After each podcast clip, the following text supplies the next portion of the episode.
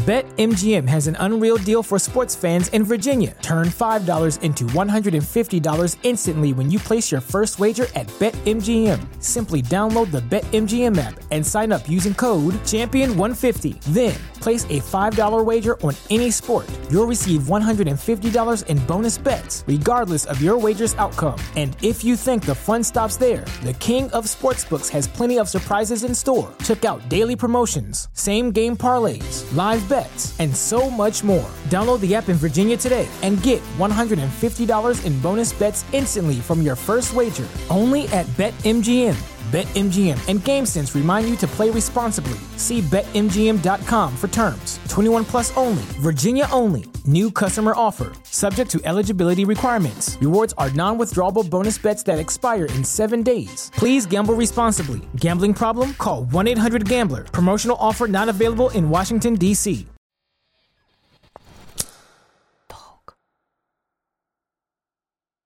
Это очень серьезный шаг. Ты не справишься, все, я заберу тебе ребенка. Нет, такого никогда не было. Это моя собака-помощница. Это не твоя сестренка. Мама, но она такая милая. Больше, мне кажется, нет ничего такого, чтобы я сказала, ой, я не могу.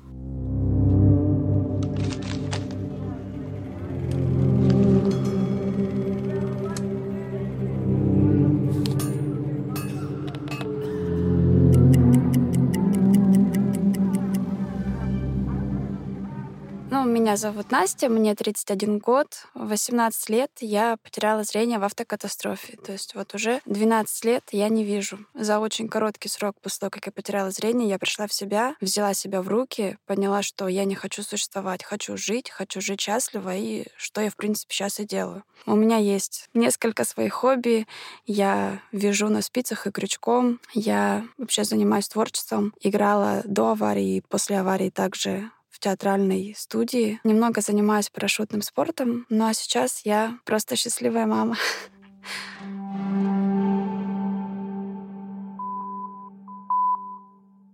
Я помню, как выглядят беременные женщины, и я помню, как выглядела я, и мне очень нравилось это состояние, несмотря на то, что у меня был очень сильный токсикоз первые три месяца. Но мне нравилось, как я становилась такая кругленькая.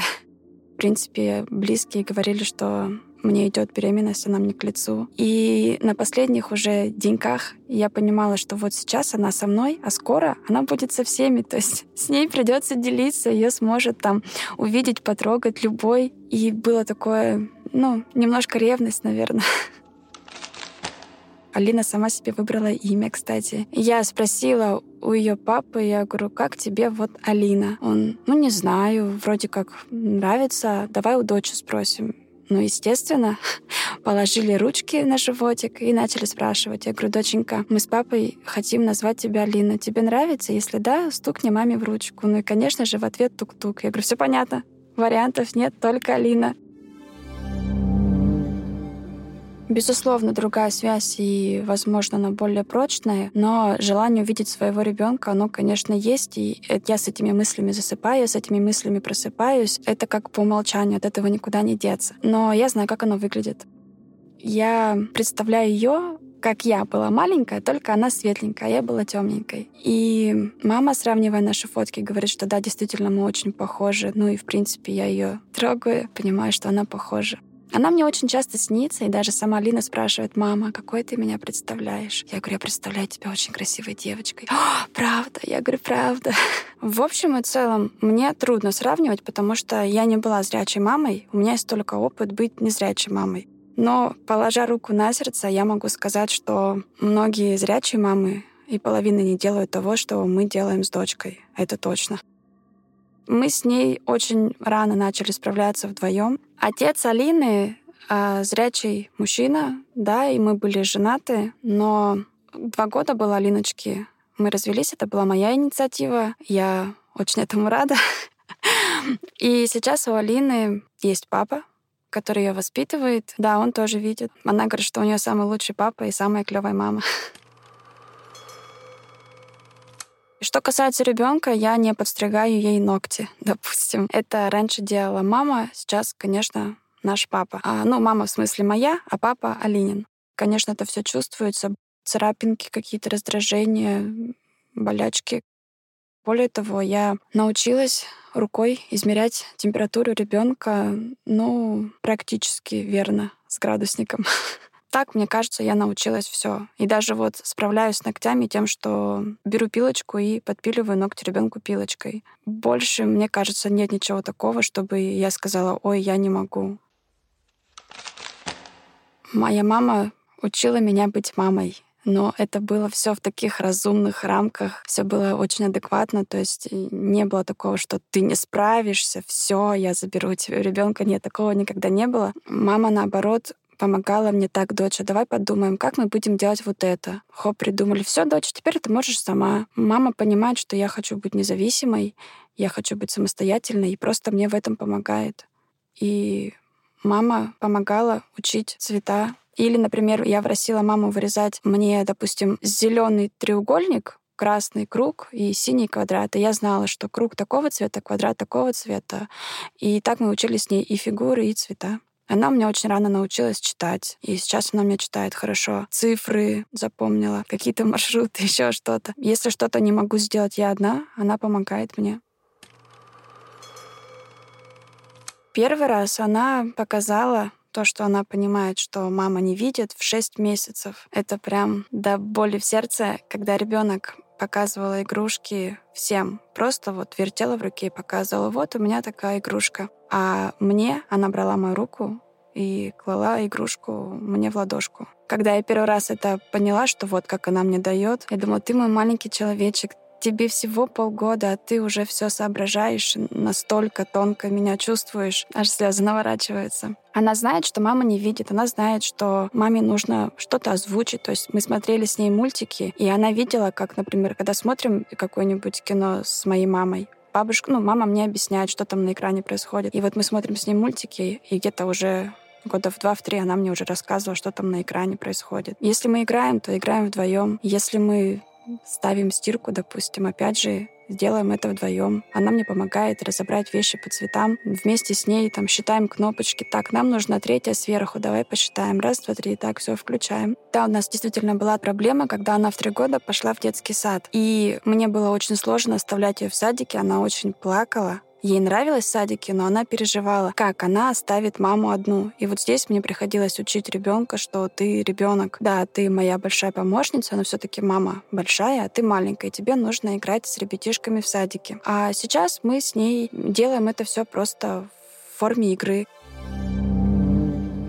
Тут мне звонят из школы подготовки собак-проводников и говорят, приезжайте за собакой через две недели. Я говорю, Алина, мне нужно ехать за собакой. Нельзя туда ехать с детьми. Тебе придется побыть с бабой. Хорошо, мамочка, я останусь с бабушкой, только ты едь за собакой. Я говорю, Алина, меня не будет две недели. Конечно, она в четыре года не понимала, сколько это две недели. Я уехала за собакой, а школа подготовки собак-проводников, она находится в Подмосковье. Я через две недели приезжаю, Алиночка так обрадовалась. Ура, ура, Нельси, все уже знали и видели ее, естественно. Я и фотки скидывала, и мы тогда блог вели, все показывали, как мы там учимся в школе. И Алина сказала, мамочка, спасибо тебе большое, что ты родила мне такую сестренку.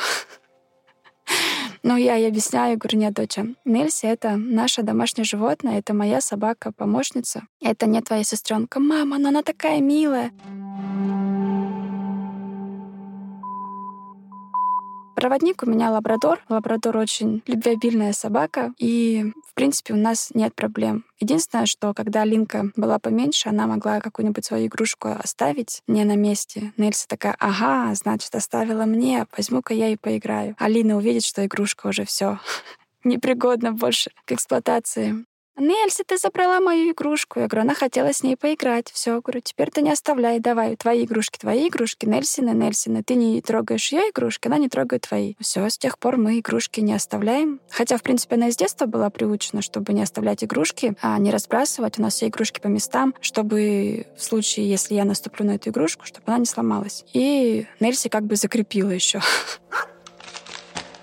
Я думаю, это зависит не от профессии собаки, а просто от характера собаки. Я слышала, что многие проводники, живущие в семьях, где есть дети, они действительно помогают э, своим хозяевам, когда ребенок заплачет, начать, ну, может быть, не гавкать, конечно, чтобы не напугать ребенка, но там бегут за мамой. Может быть, там какие-то игрушки поднимают. А у нас, в принципе, такой помощи нет. У нас только есть игра, когда Алина спрячется, я говорю, Нельси, где Алина? Вот она ее ищет. Но из моего детства, когда я была маленькой, так как папа у меня был и есть артист цирка, у нас тоже жила Колли, которая следила за мной. Она была прям моя нянька, она приносила мне игрушки, и я сидела на ковре, там был нарисован ну, какой-то большой прямоугольник. И вот она не давала мне маленькой выползти за пределы этого прямоугольника. То есть тоже такая гафняня.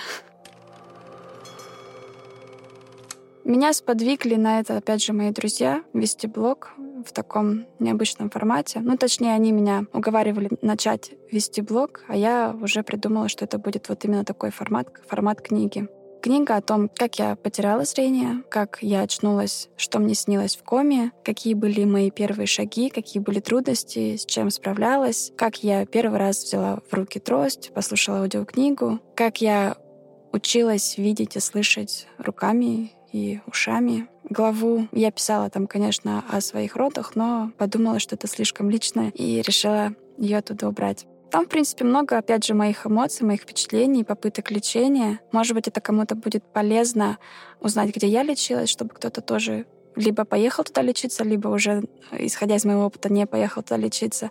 Но, наверное, основной идеей это все таки заряжать людей на оптимизм, на позитив. И если я в 18 лет справилась с такой ситуацией в своей жизни, то люди смогут и дальше, ну, со своими проблемами справляться легче. В общем, чтобы не опускали руки и только вперед шли.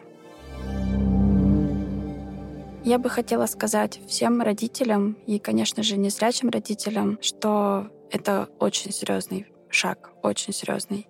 И его нужно очень хорошо обдумать. Но если вы уже приняли решение, то, опять же, никогда не сдаваться только вперед. Нет нерешаемых проблем.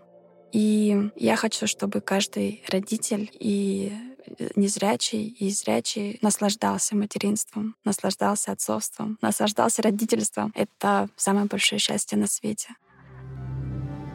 Спасибо, что послушали девятый эпизод подкаста «Невидимая». Подкаст создан креативной командой Mayo Free и аудиоплатформой Толк. Продюсер подкаста Полина Иванова, музыку писал Николай Поляков, монтаж Илья Голицын. Слушайте нас во всех приложениях для подкастов и не забывайте делиться с друзьями.